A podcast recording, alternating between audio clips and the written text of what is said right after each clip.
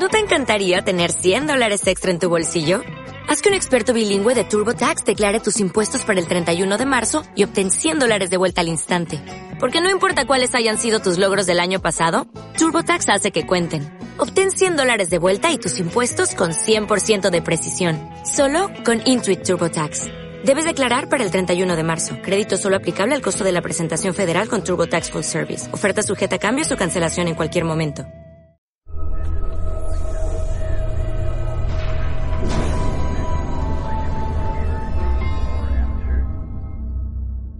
Capítulo 7 Por el camino.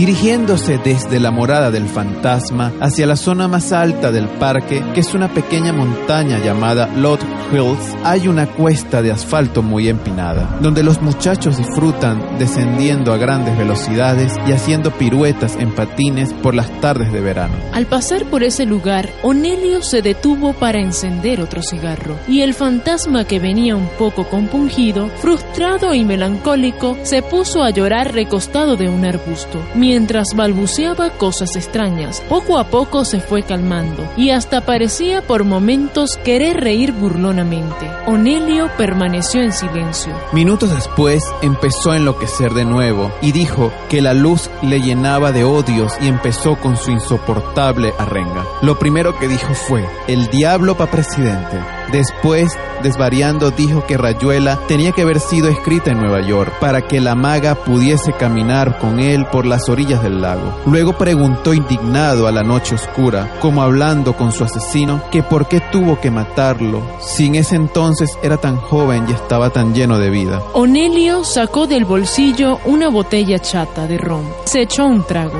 Parecía dispuesto a contemplar un raro espectáculo. El fantasma pronunció unas extrañas palabras y acto seguido llegó una brisa apacible y fresca. Empezó a rodearlo juguetona y amigablemente. El fantasma le exigía más, que soplase con todas sus fuerzas hasta convertirse en un desaforado torbellino, para que arrancase con furia loca toda la arborea fisionomía del dormido parque. Pero la brisa no le obedeció, cosa que enfureció a nuestro espíritu, y lo animó a seguir diciendo barbaridades acerca del mundo y aquello que llamaba con sus parásitos. Onelio se acabó la pequeña botella y sacó otra mientras se acomodaba en la oscuridad como deseando que el fantasma se olvidase de su presencia. Y entonces el fantasma lo miró de reojo y dijo en tono amenazante como si hubiese adivinado su intención. He visto clavos sin cabezas aparecerles una por la crueldad del martillo. Después se puso a decir, ¿qué carajo? El mundo era una basofia, que esto no servía para nada, que hoy en día se alarmaban porque un simple fantasmita ahogaba a tres o cuatro pelagatos en el lago. Y sin embargo, a través de la historia habían surgido verdaderos monstruos como Vlad Tepes, Hitler o Nerón. Y de eso nadie decía nada. Que desde que apareció la ambición en el hombre el mundo se pobló de ácaros. Que la raza humana era esto y lo otro. Que todos querían tener pero que nadie quería ser. Que la filosofía era algo que él se pasaba por donde no sé dónde. Porque solo servía para engreír monos que luego se creían sabios e intelectuales. Que la pobreza no hubiese existido si nadie hubiese inventado la riqueza. Que desde pequeño nos hacían creer que vivíamos en un mundo para todos.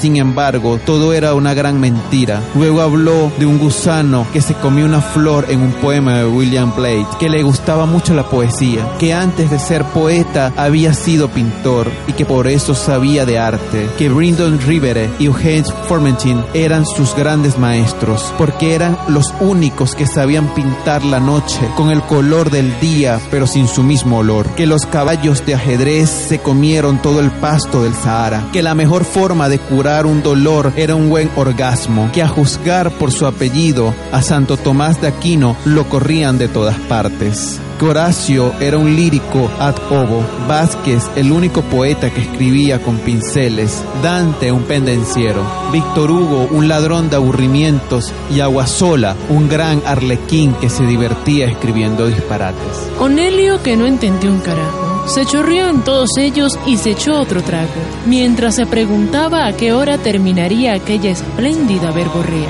donde lo único importante que escuchó fue eso de que los elefantes eran pendencieros.